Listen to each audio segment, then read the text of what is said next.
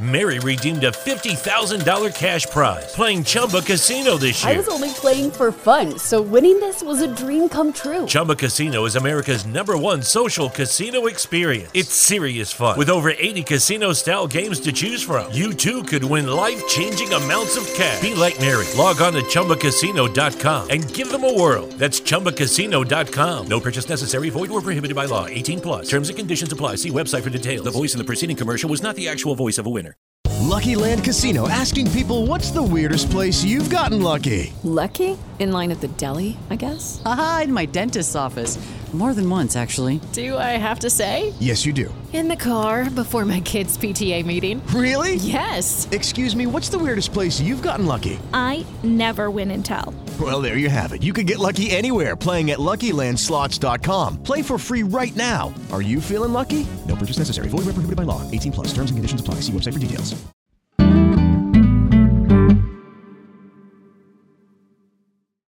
Aclaramos que en dosis no recomendamos ni promovemos el consumo de ninguna sustancia. Por el contrario, invitamos a informarse y hacerlo de la manera más responsable posible. Dentro de ese espacio pues viene el espacio de tierra o físico que es el buen comer, la buena salud, el buen sexo, el buen dormir, el buen trabajar. Se hace parte de todo un modelo bonito de vida. Desde ahí empiezo a usar la hoja de coca mucho más con ese sentido, empiezo a entenderla mucho más desde conectar con el corazón, como abrir. Esta es la voz de Hernán Fonseca, un joven colombiano que durante sus viajes por Sudamérica encontró en la hoja de coca una herramienta para conocerse y comunicarse mejor con él mismo y con el mundo. Son las 9 y 10 de la mañana y nos encontramos en el apartamento de Hernán. Mientras cambiamos las baterías de la grabadora, nos acomodamos en un par de sillas que crujen al sentir el balance del peso sobre la madera, y Hernán comienza a hablar. Si me levanto bien temprano y puedo hacer ejercicio y demás, me siento media hora, una hora a poporear. Entonces comulgo con esa hoja, a, a sentar mis pensamientos, a pagar desde ese lugar, a darle al día, agradecerle, pedirle guianza, mirar cómo quiero que salga y darle gracias por estar. Y muchas veces termino mi día o mambeando o poporeando, generalmente es poporeando. Desde el doceavo piso de un viejo edificio en Chapinero, de ladrillo rojo y ventanales amplios, el cielo encapotado de Bogotá acompasa la voz de Hernán. Nos muestra el poporo con el que teje sus pensamientos y que lo acompaña desde hace un par de años. Es un objeto único e intransferible, una huella dactilar que lo identifica dentro de la comunidad que se le otorgó en una ceremonia de la que hablaremos más adelante. Mientras la lluvia merma, Hernán hace las veces de guía y nos introduce al mambe. Saca un tarro que aparentemente alguna vez contuvo chocolisto. Lo intuimos por la tapa naranja y el envase blanco, y nos facilita una cuchara, un poco de tabaco y un vaso de agua. Con el mamber. ¿Quieres echarte una cucharadita? ¿Quieres dejarlo? Si puedes meterlo en el cachete, funciona bien. También puede ser debajo de la lengua, pero quieres dejarlo quieto y no hablar mientras que se compacta. Es como comer leche en polvo.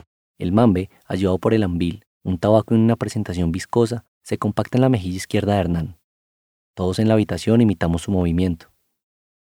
El mambe es un polvo que se obtiene de tostar, moler y cernir hojas de coca y mezclarlas generalmente con cenizas de hojas de yarumo, hasta que queda como una harina. Su sabor es distinto al de la hoja mascada, un poco más ahumado, más amargo. A su vez, el tabaco o ambil es otra sustancia sagrada que se considera dadora de vida, protección y amistad. Su etimología varía de comunidad en comunidad, siendo para los huitotos una muestra de amistad y para los muinane una sustancia que influye en el comportamiento y la disciplina. Hernán nos regala ambil, lo pasamos por la boca, que cubra las encías y se mezcle con el mambe que ya está comprimido en la esquina del cachete. El ambil es una especie de melaza color café oscuro. El sabor amargo sube hasta los senos nasales, marea un poco. Entre sorbos cortos de agua, la conversación continúa. Tú te puedes sentar con un abuelo huitoto y te puede contar días enteros de la mitología, la cosmovisión de la hoja de coca y del tabaco. La coca, conocida como la planta divina de los incas, ha sido una planta cultivada por al menos cinco milenios, aunque algunos hablan de ocho en gran parte del cono sur, desde las montañas y yungas de lo que hoy en día se conoce como Perú, Colombia y Bolivia, hasta tierras argentinas y brasileñas. Mucho se ha dicho sobre la coca. Mucho de la sacralidad de esta planta se ha ignorado. Muchos mitos y prejuicios la han condenado. Mucho dinero y sangre acompañan su relato.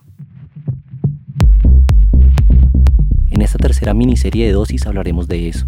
La intención es hacer un viaje de la hoja de coca a la cocaína, desde la selva andina y la Sierra Nevada de Santa Marta, con el mambe y el poporo, hasta las líneas escarpadas de una felpa de cocaína que son esnifadas con fuerza por un consumidor regular. Serán tres episodios. En este primero reconstruiremos la historia de Hernán Fonseca y hablaremos de los orígenes de esta planta milenaria, de sus propiedades, efectos y usos dentro de las tradiciones indígenas nacionales y latinoamericanas. Bienvenidos a Dosis, un podcast sobre drogas y sus usos como remedios o venenos. Soy Nicolás Rocha Cortés, productor e investigador de esta serie. A partir de aquí, Miguel Reyes les cuenta esta historia.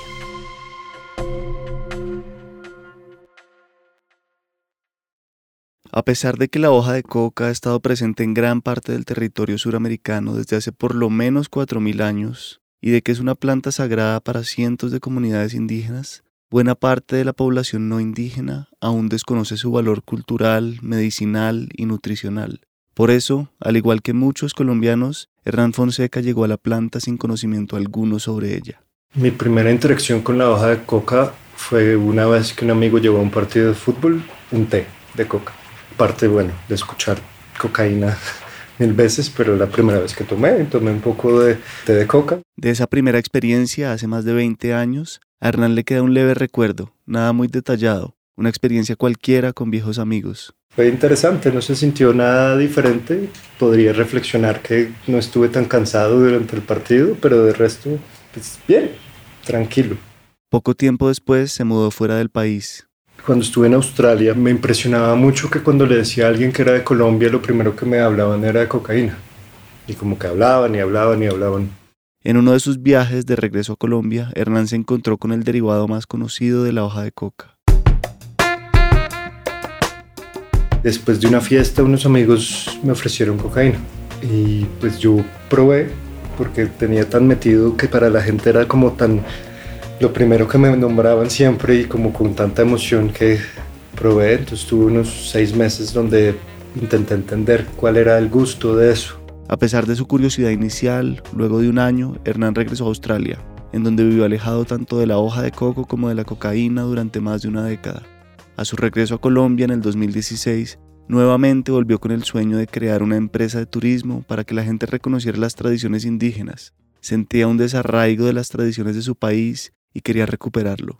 Eso lo llevó a empacar maletas y a viajar con el ánimo de darle forma a la idea. En el 2016 tuve la experiencia de poder viajar por Colombia y por Sudamérica y me di cuenta que no había conectado mucho con mis indígenas, que mi cultura misma me enfocó a ver a los indígenas como no evolucionados, como no progresistas, como ciudadanos de quinta. Y quise precisamente quitar ese velo que estaba muy metido en mi cabeza y empezar a conocerlos. Su recorrido lo llevó a encontrarse con algunas de las comunidades indígenas más grandes del país. Entre selvas, desiertos y montañas, Hernán descubrió un poco más de sí en cada lugar que visitó. Tuve la oportunidad de subir a la sierra y compartir con los arhuacos un rato, tuve la oportunidad de ir donde los Icuani, en los llanos, de ir donde los Nasa, en Cauca, y donde los Cofán, en Putumayo. Y empecé pues, a darme cuenta que ahí también hay mucha sabiduría que es muy útil. Y eso empezó a abrir esa puerta de querer explorar más, de querer entender más, de querer mirar más.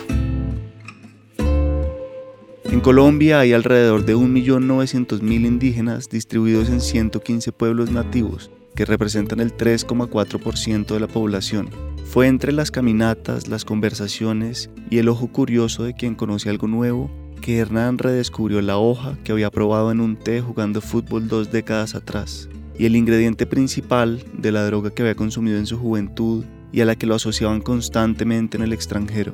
Empecé a ver la hoja de coca muy diferente. Subiendo los arhuacos, pues ellos constantemente están mascando, que pues realmente no es mascar triturar, sino poner en el cachete y lo usan con el poporo. El poporo es un calabazo seco endémico de la Sierra Nevada de Santa Marta, del que hablamos al comienzo del episodio. En él se almacenan conchas de mar trituradas que se convierten en una cal y que mezcladas con el ayu, palabra huaca para la hoja de coca, componen la sustancia que los acompaña en sus labores diarias y que significa, entre otras cosas, el paso a la adultez y representa la mujer que constantemente los acompaña. hojita de coca y adivíname mi suerte.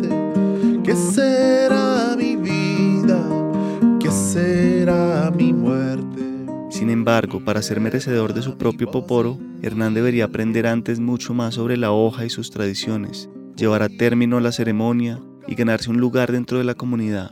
Pero antes de hacer todo eso, Hernán empezó a familiarizarse con el mambe. Cuando a mí me introdujeron al mambe y las hojas, la primera vez fue muy desde un lugar de enseñanza, de mira, esto es la hoja de coca, la usan para sentarse en círculo. También cuando subía a la sierra, el señor que nos llevó, él tenía mambe. También nos contó un poco del mambe y esa fue la primera vez que también... Todavía no había tanta cosmovisión, pero sí había una inducción había un lugar mucho más sagrado. Incluso esta persona consumía el mambe con mucho respeto y me decía, si alguna vez quieres consumir mambe, pues idealmente esto te lo da un abuelo, te lo entrega un abuelo, no es algo que tú simplemente coges y haces, que vas y compras. Así como Hernán empezó a notar la presencia de esta planta en varios pueblos y países durante su viaje por Sudamérica un poco tarde, muchos citadinos ignoran también que esta es una de las plantas más significativas para las culturas latinoamericanas. En Perú se llama chacheo, en Bolivia se llama picheo y aculico. Quien habla es el expresidente boliviano Evo Morales durante el discurso que dio frente a la Comisión de Estupefacientes en Viena el 11 de marzo del 2009. En norte argentino se llama coqueo. En algunas pequeñas comunidades indígenas de Colombia se llama mambeo. En la legislación internacional es conocido como masticación de la hoja de coca. Este representa la cultura de pueblos de la región andina Hernán realizó gran parte del recorrido que menciona Morales, desde la Sierra Nevada al norte de Colombia hasta Cusco, al sureste de Perú, en donde se encuentra la génesis de la literatura sobre la hoja de coca. Después, en ese mismo viaje en Perú, te decían, si quieres que se te pase el mal de altura, masca hoja de coca. Y ahí pues nos dieron una vez que estábamos subiendo como a 4.600 metros. Y fue la primera vez que compré hoja yo. ya hojita boliviana bonita. Es precisamente en Perú en donde están los primeros textos en los que se comienza a hablar de los usos de la planta y de las primeras persecuciones a ella. Y aquí viene el paréntesis histórico que les contará Nicolás Rocha Cortés.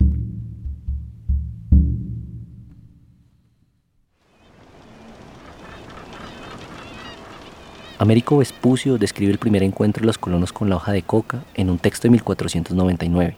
En él, los españoles hablan de llegar a una isla en la costa de lo que hoy es Venezuela. Según sus palabras, a su llegada los colonos se encontraron con las bestias más feas de rostro y expresión que habían visto. Indígenas con la boca verde mascando hojas que mezclaban con un polvo blanco que cargaban en dos recipientes colgados del cuello. El polvo blanco haría referencia a la cal, las conchas trituradas. Luego, uno de los primeros textos en los que se enuncia la coca pertenece al escritor mestizo Inca Garcilaso de la Vega, quien nació en Cusco en 1539. En este se relata la sangrienta conquista de Perú.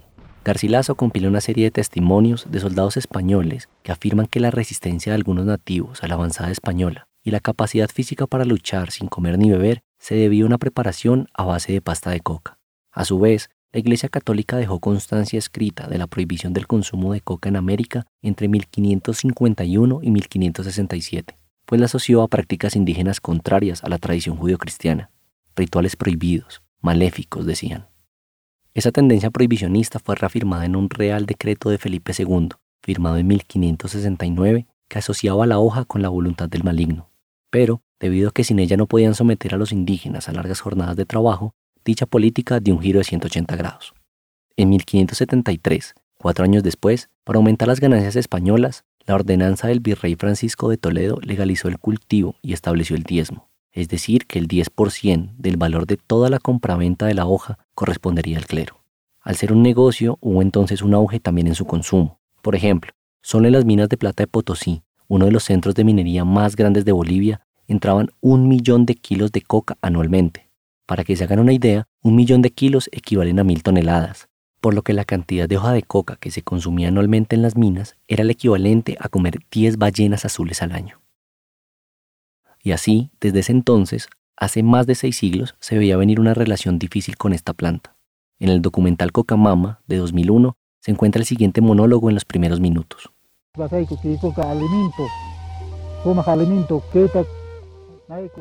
Cuando los blancos vinieron, nuestros ancestros consultaron al Dios del Sol. Él les dijo que confiaran en la hoja de coca. La coca los alimentará y sanará. También les dará la fuerza para sobrevivir. Dijo, a su vez, que el hombre blanco descubriría su fuerza mágica, pero que no sabría darle uso a la coca. El Dios del Sol le contó a nuestros ancestros que la coca volvería bruto e idiota al hombre blanco. Le pido a Dios que siempre nos dé mucha coca.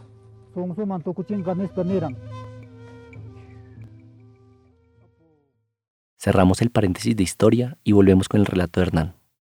De vuelta en Colombia, Hernán siguió viajando. Su camino lo llevó hasta Saboyá, un municipio de Boyacá. Tengo la oportunidad de ir a ayudar a construir una, un sunchua, que es una casa tradicional, es una maloca tradicional de los, de los muiscas, de los muiscas especialmente de Boyacá, que era el lugar del sol, traduce casa del sol. Entonces ahí está el Jate Kulchavita, que es un personaje que ha caminado mucho de la mano de los Kogi, de la mano de los Witoto, y pues es de sangre muisca. Fue de las primeras personas que ayudaron a levantar un Sunchua en Ráquira como en el 94. Y pues empiezo a verlo poporeando y, y demás, y, y termino quedándome en esa área como tres meses con ellos. Hernán adquiría cada vez más conocimiento sobre la hoja de coca al mambear en círculo y discutir sobre las cosas que atañen a la comunidad pero sobre todo aprendía al escuchar. Y empezar a escuchar la mitología alrededor, empiezan a contar cómo la hoja de coca es el femenino, es para conectar el corazón, empiezo a ver mucho círculo, mucho mambeadero que le llaman. Empiezo a ver cómo mascar esa hoja me conecta más con mi corazón en ese espacio, cómo puedo hacer confieso, pararme y decir lo que está sintiendo mi corazón y, y dejarlo salir. Los efectos de la hoja de coca al mambear no alteran la percepción, no hay viajes, alucinaciones ni sensaciones intensas. Por el contrario, su magia reside en la sutileza, en el don de la palabra y la escucha. A pesar de que la hoja de coca contiene el alcaloide de cocaína, se calcula que la cocaína en el plasma de la sangre es 50 veces menor cuando se masca ayu que si se snifa cocaína. Trabajar con personas siempre trae conflictos y demás, y todas las noches teníamos la oportunidad de soltar todos esos conflictos y ponerlos en ese mambeadero. Entonces empiezan a hilarse maneras en que podemos convivir mucho mejor y estar mucho mejor. Entonces empiezo a ver el potencial que tiene en el día a día también de resolver nuestras diferencias. El mambeadero invita mucho a escuchar muy presente y a ser escuchado desde ese mismo lugar. Al mambear simplemente se enfoca más en el otro y en la palabra propia es una planta que potencia el verbo. Entonces empecé a ver cómo el mambe, como la hoja de coca, como el tabaco eran una gran herramienta y el mambeadero para poder crear ese espacio donde realmente se escucha y realmente se es escuchado. Y desde ahí podemos ver nuestras diferencias y nuestros puntos en común para tejer esos puentes que nos ayudan a algo que puede ser percibido como un gran problema, disiparlo o salir con una idea mucho mejor que incluye los puntos de vista de todos. Estoy muy enfocado en entrar en ese lugar de, conciencia grupal un poco y de poder poner lo que estoy sintiendo y escuchar y recibir lo que cada uno está poniendo. Luego de tres meses de convivir con la comunidad, de entender sus tradiciones, los usos que le dan a la hoja de coca y todo lo que rodea la planta, Hernán estaba listo para realizar la ceremonia en la que le entregarían su poporo. Primero hay una, una expresión de interés por eso y hay, hay una buena charla con el Jate. Él le enseñaron a hacer mamo por un Kogi que bajó a enseñarles toda la sabiduría muisca que fue dejado en la sierra. Entonces él los entrenó como mamos. Al él ser mamo, pues tiene la potestad de dar un poporo, entregarlo. Esta ceremonia dura generalmente cuatro días, en el que tienes que estar en, ayunas todo ese tiempo. Hay momentos donde tienes que sentar eh, a conclillarte, yo no sé cómo se llama eso, que te bajas en, en, tus pies y es como si te sentaras, pero no te sientas. Para Hernán, la ceremonia de transición entre la niñez y la adultez llegaría cercano a los 30 años. Tradicionalmente hay que mantenerse despierto y sentado en una banca de cuatro patas llamada cancagua durante cuatro días y cuatro noches. Sin embargo, al Hernán ser parte de lo que el Jate denominó como gente del nuevo mundo, además de que no es un niño haciendo la transición adulto, él solo tuvo que mantenerse despierto durante un día y una noche. Por un gran tiempo sosteniendo el poporo, pues tienes que conseguir el poporo, tienes que abrirlo, sacarle las semillas, después él, él le pone cal de su poporo, la cal significa la semilla, esa cal viene de conchas de mar, tigre, que son muy preciadas para ellos. Esa cal también tiene otra propiedad, activa los alcaloides en la hoja de coca. Entonces no es lo mismo mascar hoja sola que activarla con la cal. Durante la vigilia, Hernán debía sostener el poporo. Si se dormía o lo dejaba caer, la ceremonia fracasaría. Intentar aprender a poporear, pues la cal te quema si tú no eres cuidadoso. Cuando estás aprendiendo yo terminé requemado en toda la boca, me duró como nueve, eh, cinco días, donde me dolía comer y demás, pero es parte, parte del proceso, parte de, aprender y de vez en cuando todavía me quemo con él. me regaña.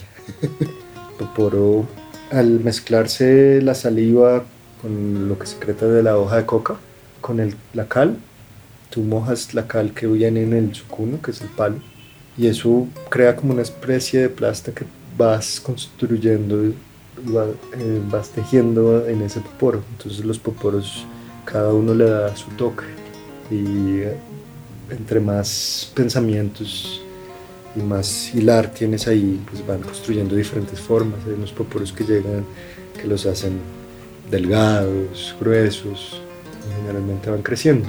Hay poporos cuya silueta tiene curvas muy pronunciadas, otros más pequeños, delgados o menos curvos. Comúnmente va tinturado con el amarillo proveniente de la flor llamada morochi. Es un objeto, como dijimos, sagrado e intransferible, entregado solo a los hombres. Está prohibido para las mujeres y niños.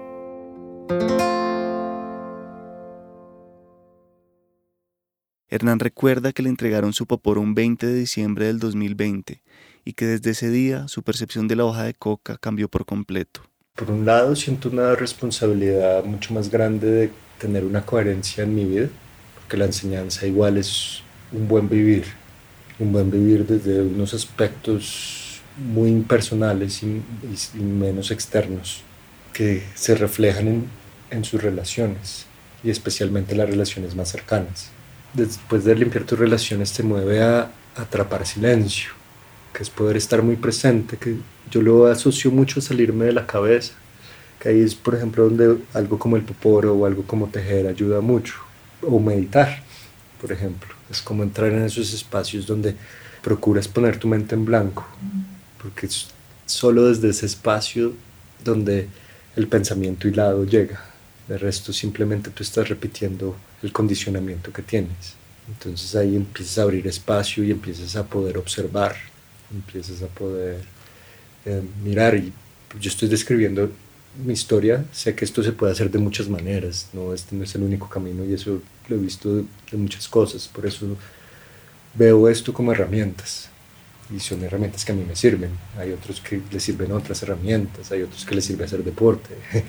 Para Hernán, el efecto de la hoja se divide entre el físico y el mental.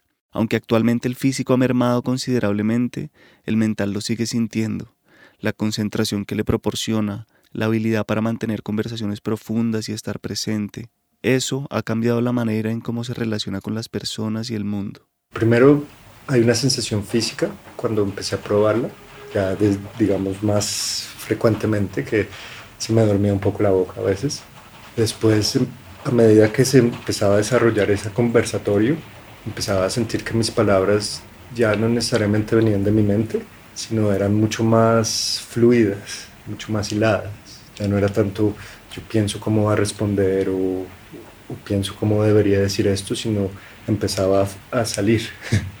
y lo que salía yo mismo me escuchaba y era, era muy interesante, muy lógico, muy constructivo, muy, muy amoroso también, como muy en pro de, de tener una mejor convivencia, incluso conmigo mismo. Entonces desde ese entonces hay mucho más énfasis en cómo trato a mi pareja, cómo trato a mi mamá, cómo trato a mi papá, cómo trato a mis hermanos. Hay un aspecto que viene de limpiar tu historia personal. Nosotros somos producto de nuestras relaciones principalmente con papá, mamá y todas las relaciones que se forman alrededor de eso, que es mi mamá conmigo, mi papá conmigo, la relación entre ellos dos, yo conmigo. De esas relaciones nos quedan muchas heridas. Además, sus relaciones han cambiado más allá de su núcleo familiar. Aun cuando en la ciudad no es común ver a gente mambear, algunos de sus amigos se han adaptado al cambio en sus hábitos. Pues mis amigos tradicionales, por así decirlo, pues ven esto un poco extraño a veces, a veces con un poco de curiosidad, y a veces ellos van a tomar cerveza y yo los acompaño y yo poporeo o mambeo. no necesariamente tomo cerveza con ellos, a veces tomo cerveza con ellos. Entonces eso aleja un poco a ciertas personas, otras las que pueden aceptar también la diferencia, porque viene de ambos lados, pues les parece bien.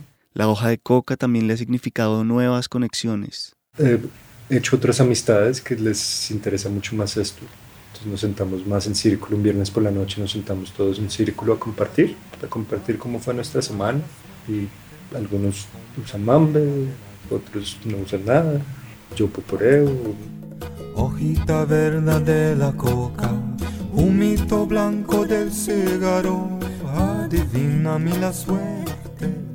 La vida de Hernán se ha visto entonces atravesada por la hoja de coca hasta las raíces más profundas, desde sus relaciones personales hasta la manera en que interpreta su existencia y su lugar en el mundo. Compartimos nuestra vida, es lo que nos ha pasado, dónde estamos, cómo estamos, y veo que son generalmente conversaciones mucho más profundas. Muchas veces ir a tomar una cerveza con el amigo no necesariamente llega a ese nivel de profundidad porque no estás dispuesto a entrar ahí, a tu propia vulnerabilidad. Y esto pues me ha permitido compartir más desde, desde lo vulnerable. Además de compartir su conocimiento con sus seres queridos, ha creado espacios en los que puede compartir lo aprendido. Empiezo a crear muchos más espacios donde puedo tener círculos de mambeadero. Empiezo a, también a compartir esa sabiduría porque, pues, que yo he adquirido, que me ha servido a mí. Pero ojalá les beneficie a las personas con las que comparto. ojalá les ayude en su, en su vivir.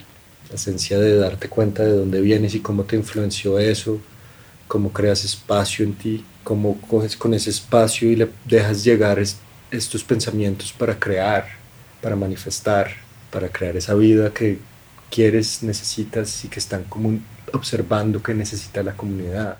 Hernán vuelve constantemente a la comunidad con la que realizó la ceremonia. Yo desde entonces he vuelto unas siete veces a Saboyadas, donde me entregaron mi poporo, entonces es donde es como la casa madre, por así decirlo. Y pues comparto mucho con el Jate, compartimos mucho desde el lugar de consejo, de un lugar, me siento muy tranquilo de irle a, ir a confesar dónde voy, cómo voy, y escuchar su, su guianza, así como desde entonces también he empezado a, a buscar mucho más guianza en otros abuelos, en otras sabidurías. Mientras sigue recorriendo el país con su poporo, tejiendo un pensamiento a la vez, Hernán trabaja diariamente en el sueño que lo trajo de vuelta a Colombia y que lo hizo conectar con las tradiciones de sus antepasados. Ahorita estoy haciendo investigación para poder crear tours de ancestralidad alrededor de Bogotá y la Sabana para empezar a contar la historia precolonial que se quedó muy enterrada y ayudar a entender que también este territorio tiene esa historia y esa historia es muy importante. Y todos los que vivimos acá somos mestizos, somos parte de eso de una u otra manera. Y entre más entendamos eso, pues seguramente más vamos a entender cómo relacionarnos con él, cómo cuidarlo. Este viaje termina, al menos para nosotros, en el momento en el que una mañana lluviosa a las diez y media de la mañana, luego de una hora de entrevista, Hernán sonríe, nos ofrece un poco más de mambe y apagamos las grabadoras antes de salir de su apartamento. Todavía llueve.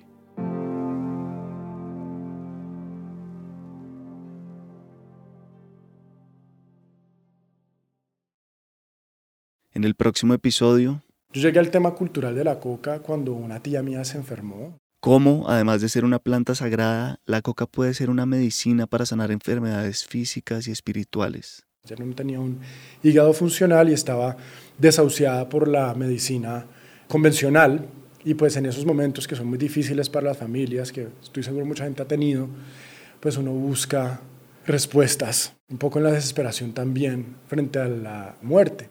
David Restrepo, investigador del Centro de Estudios sobre Seguridad y Drogas de la Universidad de los Andes, cuenta la historia de cómo se aproximó a la planta con fines primero académicos y luego medicinales. Además, explicaremos cómo la hoja de coca se transforma en un polvo blanco llamado cocaína. Entonces vas a tener ya ahora un agua con pedazos de hoja. A esto le pones una base y, como nos decían en el colegio, un ácido y una base forman una sal. Este episodio fue producido por la no ficción gracias al apoyo del Fondo de Investigaciones y Nuevas Narrativas sobre Drogas, creado por la Fundación Gao y Open Society. La investigación y el guion son de Nicolás Rocha Cortés. La edición mía, Miguel Reyes. La mezcla y el diseño de sonido son de Valentina Fonseca y Daniel Díaz. La ilustración de la portada es de Camila Preciado. Las canciones que escucharon en el episodio se llaman Hoja Verde, original de Mickey González, y esta versión que es interpretada por Rubén Deca, Ayla Schaffer, Nick Barbachano y Misha Mulov Abado. Y la otra se llama Nubecita Blanca, una canción original de Quique Pinto, y esta versión que es interpretada por Washimi Akawala. Muchas gracias por escucharnos, nos vemos en el siguiente episodio. Mary redeemed a $50,000 cash prize playing Chumba Casino this year. I was only playing for fun, so winning this was a dream come true. Chumba Casino is America's number one social casino experience. It's serious fun. With over 80 casino style games to choose from, you too could win life changing amounts of cash. Be like Mary. Log on to chumbacasino.com and give them a whirl. That's chumbacasino.com. No purchase necessary, void or prohibited by law. 18 plus. Terms and conditions apply. See website for details. The voice in the preceding commercial was not the actual voice of a winner. Mary redeemed a $50,000 cash prize playing Chumba Casino this year. I was only playing for fun, so winning this was a dream come true. Chumba Casino is America's number one social casino experience. It's serious fun. With over 80 casino style games to choose from, you too could win life changing amounts of cash. Be like Mary. Log on to chumbacasino.com and give them a whirl. That's chumbacasino.com. No purchase necessary, void or prohibited by law. 18 plus. Terms and conditions apply. See website for details. The voice in the preceding commercial was not the actual voice of a winner.